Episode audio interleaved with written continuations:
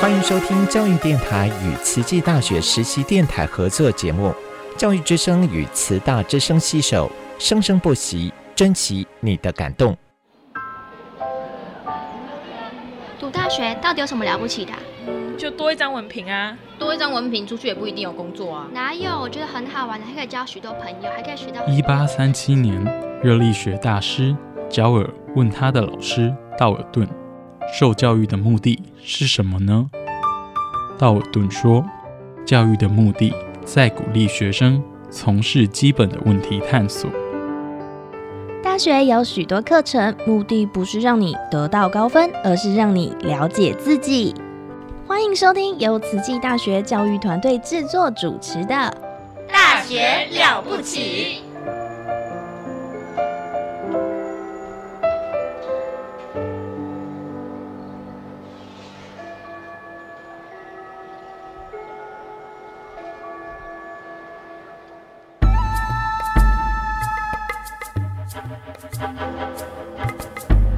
大学之道，守谦之道。十年树木，百年树人，传道授业，济世爱人，热情永不退。邀你空中来相会。您现在收听的是优质好节目《大学之道》。欢迎来到《大学之道》，我是节目主持人何坤义。我们今天来谈谈人类的语言这个问题。我们常常觉得，我们人类呢是地球上最特别、最特别的一个生物。它最了不起的地方就是，哎，我们会使用语言。语言就是人类有别于其他生物的最主要的特点。所以，当我们在谈到，哎，我们人类跟其他生物的差别的时候呢，最明显的就是我们会使用语言，而其他的生物他们没办法。所以我们常常说呢，语言是人类所独有的行为能力。虽然是说这样子呢，但是其他的生物真的没有语言吗？或者他们真的没办法用声音去沟通对话吗？嗯，这个问题的答案呢，其实我们必须要先了解我们对于语言的定义到底是怎么下的。如果说我们把语言当成我们传播一些讯息这个方法跟途径，那其他的生物呢本身也有可以传讯的方法，那我们何尝不能说他们其他的生物也是有语言的？但是如果我们只承认说我们人类所共有的，也就是说我们以以这个语音哦作为基础的一个基本的组织单位，我们利用这个语音呢哦来表情达意。而且呢，是利用发音跟听觉这个系统来做传达跟接收的一个符号。那这样子算是语言的话呢，那就不一样喽。如果是这样说的话，我们人类才具备语言的行为能力。所以从这个两个的方法来思考呢，各有各的立场哦。我们也不能说呃哪一个是对，哪一个是错哦。但是总的来说了哦，从所有的生物的进化的历程来看呢，语言的的确确是现阶段所有生物当中啊，人类所独有的一种传讯的一个行为方式。但是我们不否认其他的生物哦，他们也有传讯的能力。但是我们要强调，在传讯的这个行为的同时呢，我们人类啊进行这个行为远远。啊，在功能性上面超过其他的物种。那不管呢，我们如何对语言下定义，这里我们必须要了解到一点，也是人类的语言哦，仍然是远远超过于所有动物的传讯的能力。尽管哦，我们说要训练黑猩猩讲话，其实在大概上一个世纪啊，就有很多科学家哦。就在研究，哎，黑猩猩，黑猩猩跟人类其实啊，它是我们地球上最近最近的这个表亲哦。但是问题是，我们怎么训练它，它就是没办法说话。这其实是可能是生理结构的问题。我们发现，人类跟猿猴还有黑猩猩比较起来呢，我们人类的咽喉哦，比较在颈部啊的更下方呢，让这个喉咙喉腔这个空间增大哦，口腔的空间也增大哦，腮帮子没有鼓的这么大。这一些方式就是让我们能够啊方便发出更多种类的声音啊。同一个部位的结构呢啊，黑猩猩它们的结构只是为了保留可以让食物吞咽下去很顺利，不会阻阻塞这个通道而已。但是我们是以发音为取向的，并不是啊生理上的吞咽的功能哦。所以同样的一个一个一个一个途径啊，但是我们除了吞咽之外的生理的功能之外呢，我们还有发音啊的这个功能。所以这很特别的一件事情。我们知道，我们大部分说话呢是由肺部呼出的气流，哦，那透过我们的这个声带，哦，然后呢去确定声音有没有震动到声带，震动到声带的呢，我们说它叫做浊音；没有震动到声带的叫做轻音，哦，啊，轻浊啊，轻音跟浊音。那确定的它有没有震动到声带之后呢，到了口腔，经过喉、牙、舌、齿、唇的这几个发音部位的调节。啊，我们把声音发出来了，啊，那这一些就是我们发音的最主要的基本的途径。其实我们呢，呃，从小到大都在训练，都在练习怎么讲话。哦，可能我们很小很小的时候，就是只会发几个单字，爸、妈、哒，那的这些音。哦，就是当我们肚子饿的时候，就哭啊，妈妈妈，那个妈妈就来了，对不对啊？那爸爸爸，那就有一个人抱着你，对吧？啊，就是很很简单的字啊。但是问题是，慢慢慢慢的，呃，经由呃长辈哦，或者四周的人来逗逗这个婴儿，婴儿慢慢的接受到语言的刺激，他也慢慢的去想要去学习这的这一套的语言的系统，慢慢的他把啊发音变得单字变得多一点，词变得多一点，慢慢的去串这个句子哦，他在每一次的呼吸当中就在训练他如何说话。这是非常不容易的。我们从来没有听说过有谁讲话讲到窒息的，对不对？因为不可能嘛。为什么？因为我们会去呼吸啊。例如说，我们讲这句话，我们其实脑袋在做编码哦。要讲一句话之前，我们先会做一个编码的动作哦。大概我要讲多久？大概多少个字儿？这个句子是长还是短？如果是长的话，我们可能会先吸一口气，比较长一点。哦，它已经是变成一个下意识的行为了。其实啊，我们说发在意先，哈，就是一个下意识的行为。就你要做一个什么动作，我们大概大脑会估估计、估算，哎，带几个字哦，那就不用呼吸的太太长。但是啊，讲了一大串，你可能要先吸一口气再来念哦。这个其实是经过从小到大每一次每一次的练习。我们可以说啊，人类在发音上面的练习哦，是从小就开始的，没有任何一个动作比它。哦，更来的纯熟哦。你说吃东西，它也就肚子饿才有啊。但是语言呢，它无时不刻都在想，无时无刻都不是在哦，在这个做这个练习哦。好，那我们在说说话呢，我们会按照句子的长短，哦，我们把呼吸的比例做调节。最多最多的调节呢，真的这个我们说呼占百分之八十五，而吸只占百分之十五，就在一个单位时间内，呼气要比吸气的比例来的。多好几倍哦，这样为什么呢？这才方便我们来说话嘛，进行说话这个动作哦。这种调节完全是为说话而设置的，并没有其他生理上的需求。所以，我们今天说，人类跟其他的物种啊，都有都有传达讯息的能力。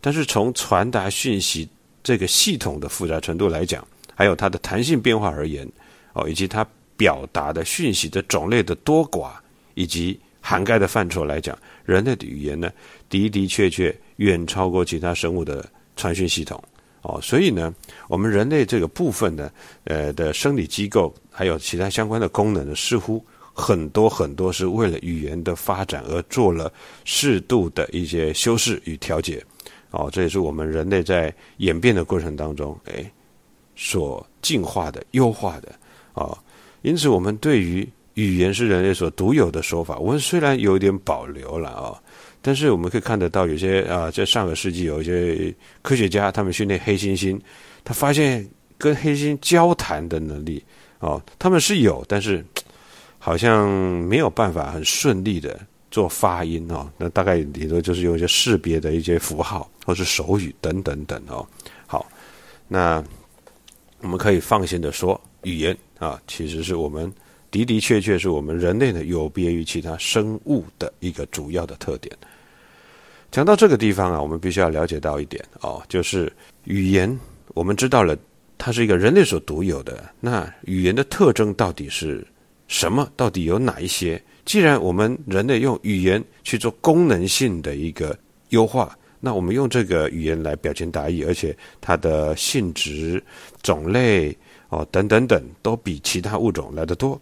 那我们语言的特质到底是怎么样啊？我们从其他的呃文献研究上面来看呢，大概有以下的啊十来点、十六点吧。哦，我们先简单的讲一下，就是声音其实就是我们说语音嘛，讲话就是一个声音跟听觉的一个传讯的管道。也就是我们今天说话啊，这个说话的人把声音传出来，有个听者，他有一个耳朵可以接收，对不对？就是说跟听之间的一个传讯的一个管道。第二点呢，它是以这个传播的方式啊来做这个传讯的，而且是定向的接收。我们是已经有一个讲话的对象哦，像我现在也是有讲话的对象，我透过了这个播报系统，那在空中跟大家相会，所以我已经预设我们有广大的听众朋友。在这个空中的另外一端哦，借由这个电波 频率，然后把它传到了大家的耳朵里头，哦，所以它是一个广播的方式的传讯跟定向的接收，呃，它也声音呢，同时呢，在第三点呢，语言的特征呢，第三点，它也是一种迅速消失的一个讯号，声音讲出来，在空中空气中啊，形成这个这个我们说的波动哦，在这个波动呢，其实。啊，相对的也是有音速的方式来消失。这个语音的速度啊，平常状况下的音速大概是每秒钟啊，大约三百四十公尺啊。也就是说，我们今天几乎在我们开口说话之后，声音就消失了。在一般的说话的状况当中，说话者一开口，听者就听到声音，但是我们一马上停了，哎，声音就消失了。所以它是一个非常迅速消失的一个讯号。第四呢？语言的特征呢，还有一个它是可交替性，也就是说，每一个说话的人，他也可以马上变成说讲话，呃，说话的人也可以变成听话的人。那刚刚扮演听者的角色，他也可以变成说话的。你可以，你也可以一边听一边说，一边说一边听，也都可以的。而且呢，第五点很重要，它是一个可以完全的回输的一个系统，也就是，我们今天讲的话，我们讲出来的声音，它一定。得完全回溯，我们才能听得到，要不然的话会很不流畅。哦，如果说我们今天讲的话，哎，在我们耳朵里头听到的是会 lag 的，而且 lag 超过一秒，哦，那很恐怖啊！你讲的话，那它一秒钟之后 你才会听得到，那你没办法及时的了解你说了哪一些。那语言的特征呢？第六点呢，还有一个是功能专门化，也就是我们身体的每一个部位，哦。只要跟说话有关系的，包括我们的呃呼吸器、呼吸器官啊、肺部的气流的调节啊、声带、喉牙、舌齿唇等等等这一些，我们可以说都是为了说说话哦的一个功能，所以它是一个功能专门化的一个哦一个特征。还有第一个声音出来呢，它必须要有一个它的语言的意意思、语言的意义哈，所以呢，语言的特征的第七点，它必须具备语义啊。那语言的意义呢？就是说，哎，你今天的声音出来之后，它背后是有含义的。例如今天说，哎，这个“比”这个声音出来，你就知道说，哦，那你就会脑袋就会出现哦，写字的“比”或者是比较的“比”，对不对？那你会想，哎，到底是哪一个“比”比？因为比较常出来，就看到上下文，还有跟它所搭配的这个字词啊，变成一个一个词组或者是一个。一个单一一个词汇或者是一个小句子啊，你就可以知道说哦，它到底是什么。比如说超级比一比，那它就不是写写字的笔了，对不对？我说哎，笔顺练习的笔，哎，你就知道哎，它就是写字的那个笔。哦，有时候语义呢，单独一个字你可能听不出来，你必须要跟其他的词做搭配哦。好，语言的特征的第八点，它就有个任意性。我们说任意性就是约定俗成，这个也就是没办法变的，就是我们就说呃。老祖宗这么说，就这么说了。他这么决定，就这么决定了。这也没办法，对不对？就有点像，呃，赌神里面说的，哎，老祖先说他是，哎，山就是山喽，对不对？这也没办法，就是这么变的嘛。哦，好，那我们说任意性就是约定俗成，也就是说，我们今天看到苹果，我们就叫做苹果，对不对？那英语就叫 apple，对不对？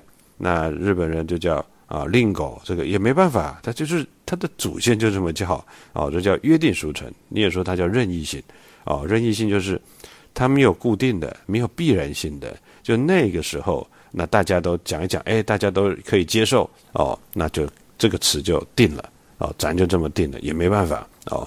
你说后来还要再改的话，就比较麻烦哦，就比较比较没办法哦做改变，因为大家都已经约定俗成，就是大家在使用的大众层面上，大家都认可了，这叫约定俗成哦。好，再来我们讲到第九点哦。语言的特征，第九点，它是具备分立性的，也就是说，语言有好几个部门。我们今天讲，呃，我们今天一个声音出来，最表层你听到的是一个声音符号，对不对？所以是语音系统，语音。然后再来，这个声音它必须要，呃，一个句子里头它可能有词汇，对不对？字跟词结合，然后字跟词。啊，跟词词组结合，然后慢慢变成个句子，啊，句子句子变成篇章，对不对？所以它有构词学，啊，有语法学，哦，然后再来呢，哎，除了构词语法之外，这个声音背后符合构词语法，形成一个合格的句子之后呢，它的背后必须要有一个含义，所以要语义啊，语言的意义，语义学在里头，语言的使用，语用学哦也在里头哦，所以呢，我们说语言是有分立性的。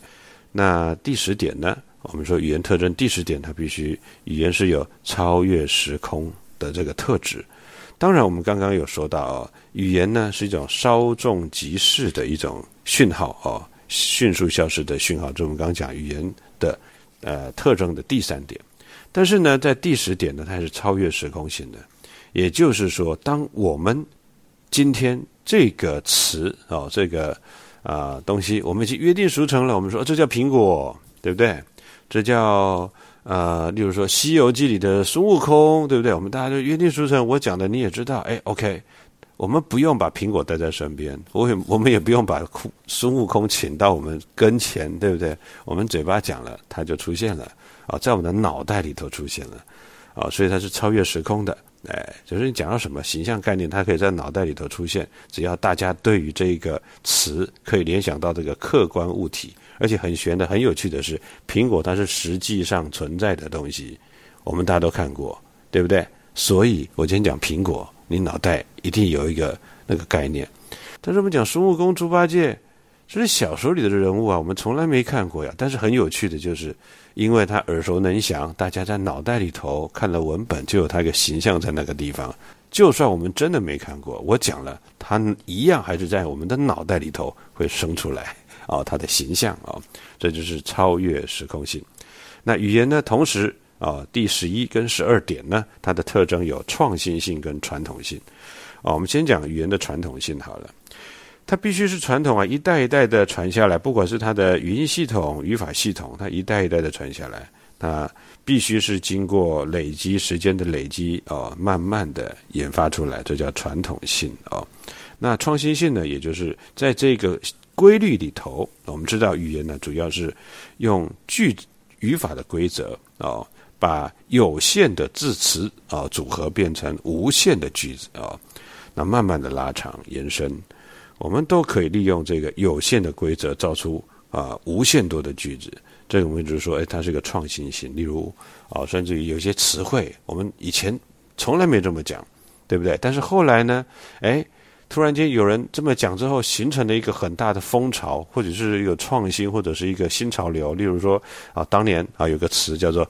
沙很大哈，以前只有讲很沙哦，或者闽南语说哦就沙嘞哈，就这样子很沙，从来不会沙很大哦，沙从来动词在这边不会跟很大哦，哎，我们就说跳跳得很高，沙的很啊，通常沙不会跟很大放在一起，但是那个时候呢，沙很大哎就 OK 了啊，就好像就是电视的一个广告对不对？哦，就是一个电动玩具哇，这个。然后发一发功啊，就哇，一整排的人呃，就就被杀掉了，就是杀很大哦。那后来呢，引申的整个台湾的一些词汇，就是很多啊，例如说广告哦，降价，对不对？什么什么商店降价，降很大，哦对不对？什么很大，就变动词可以加很大哦，这样子哦，这就是一个新的一个创新。那创新有没有办法？有没有办法一直延续下去呢？这要看有没有大家一起继续使用它，还是它只是一个。新鲜啊，那过个一两年，哎，就退潮流，就没有人这么用了啊。那没有这么用的话，它大概就是在当下啊，在整个语言的当下呢，那可能在那么一两年里头，它真的起了它的作用，但是之后又不见了，又回归平淡了。所以它在语言整个语言学整个呃语料库里头，它只有出现在啊产生影响那一两年，后来回归平淡之后，就好像没什么事情都没发生过，也没有人再这么讲了。哦，这也是其实是语言里头最呃冷酷的地方，就是当它没办法起作用的时候，那也就真的没办法，因为。它是约定俗成的嘛，在俗成就是大众，大众使用那就成，大众不使用那不好意思，还是没办法。那个我们说语言呢的这个特征啊，哎，来到了第十三点，它的形式是二元性的。第一个啊是物理层次的，它是一个声音，是一个物理现象，对不对？那第二个层次是语义层次，就是它必须要意义啊，所以讲的话里头要含义，或者是这个。啊，第十四点呢是，哎，语言是可以讲出不实之语的，就是它可以撒谎。就刚刚说的，所有的语言里头，表情达意的动物呢表情达意里头，大家就黑猩猩，他会做一些撒谎的小动作哦，或者跟你调皮捣蛋、乱讲话哦。那我们呢，人类有时候会有不实之语的能力哦，就是撒谎、支吾其其词哦，有时候说一些毫无意义的废话也是有可能。那第十五点呢，其实是很重要的，就是反顾的特性啊，语言的特征啊，最重要的一个反顾的特性，也就是我们可以用语言来谈语言系统哦，就是说我们今天讲中文，我们可以啊来用中文来谈谈我们中文的特质，也可以用我们的用中文来谈谈英语的特质、英语的文法哦，或者可以拿我们的汉语文法跟英语的文法来做一个比较哦，或者是说呢，我们今天来思考一下蜜蜂。我们说它会用舞动的方式来告诉其他的蜜蜂，对不对？哦，这个花蜜的来源，但是它没办法用舞动的方式跟其他的蜜蜂来讨论他们舞动的方式。就是，哎，我们今天不要这么舞了，好累哦，弄个八字舞这么辛苦干什么？对不对？以后我们就是直接啊，就是翅膀抖几下，这样代表这个花蜜就在那个方向就好了。哎，没办法，它没办法讨论的哦，哎。好，那最后一点就是语言是可以学习的，也就是我们用母语啊，而且母语以外的另外一些语言，我们都可以透过后天啊，对这个系统的啊串习，慢慢的增加使用另外一种语言的能力啊，等等等。所以，我们说人类的语言啊，具备了以上的这十六点啊的特征，也就是说，你得具备这十六点特征，那才能叫做语言。所以在所有能够发出声音的，或是传达讯息的物种里头，能够具备这十六种的，那只剩下人类所使用的这个语言，那才能算是真正的语言。好，各位亲爱的听众朋友，我们啊今天的节目呢，秀一下，又到了尾声了啊。今天跟大家讨论的是人类的语言的现象，下周空中再相会，感谢各位。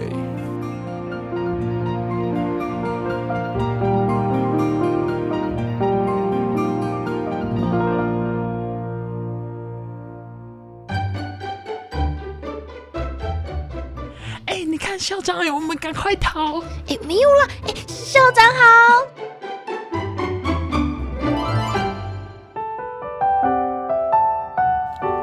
大家好，我是慈济大学的校长刘怡君，欢迎大家来到校长聊天室。今天和大家来谈谈供养。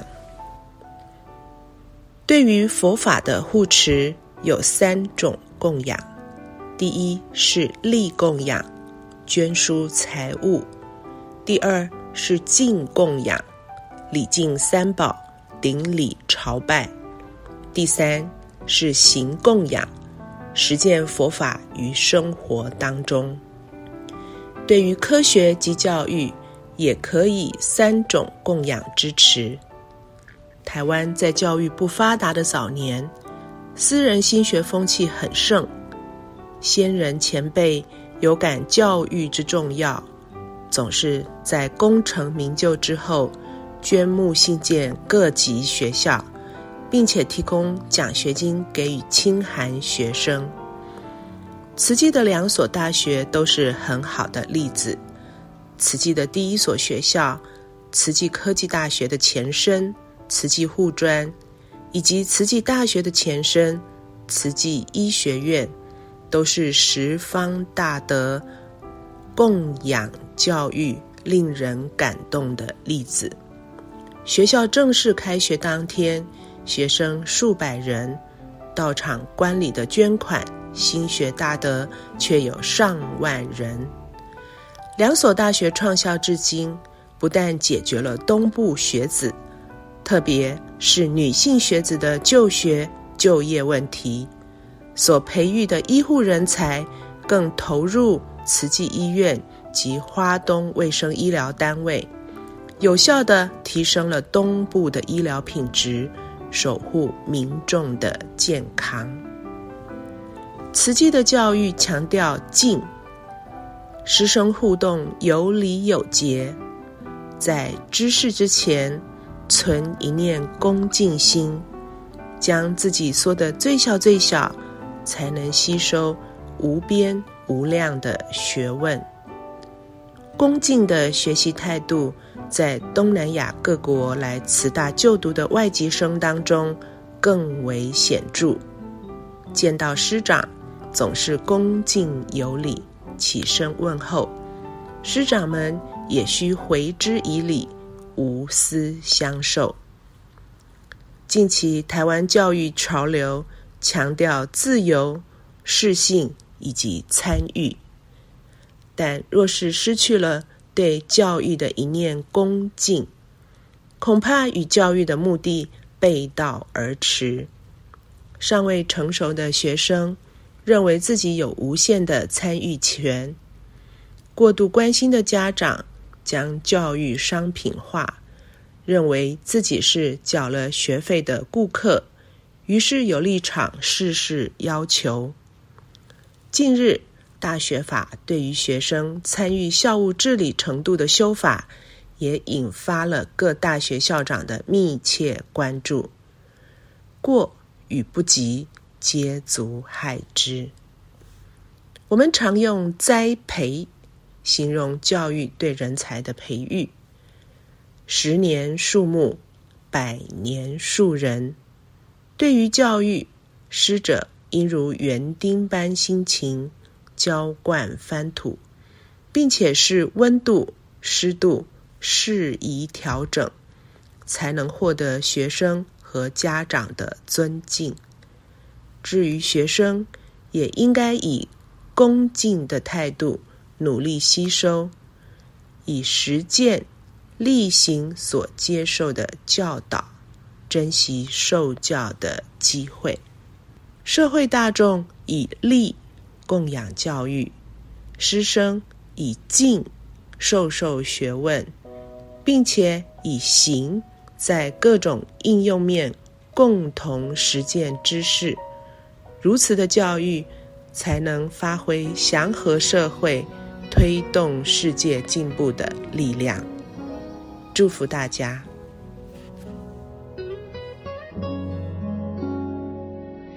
过去总算渐渐都还过得去，未来就等来了再决定。回忆多少还留一点点余地。还不至于回不去。谁的青春没有浅浅的淤青？谁的伤心能不留太久？见钟情不刻骨铭心？谁能忍心不？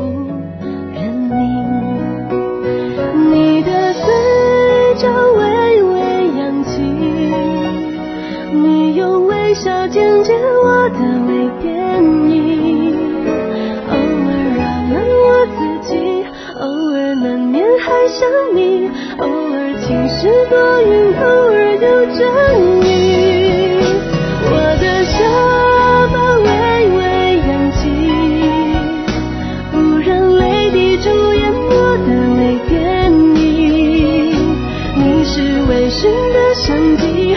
是微妙的夏季。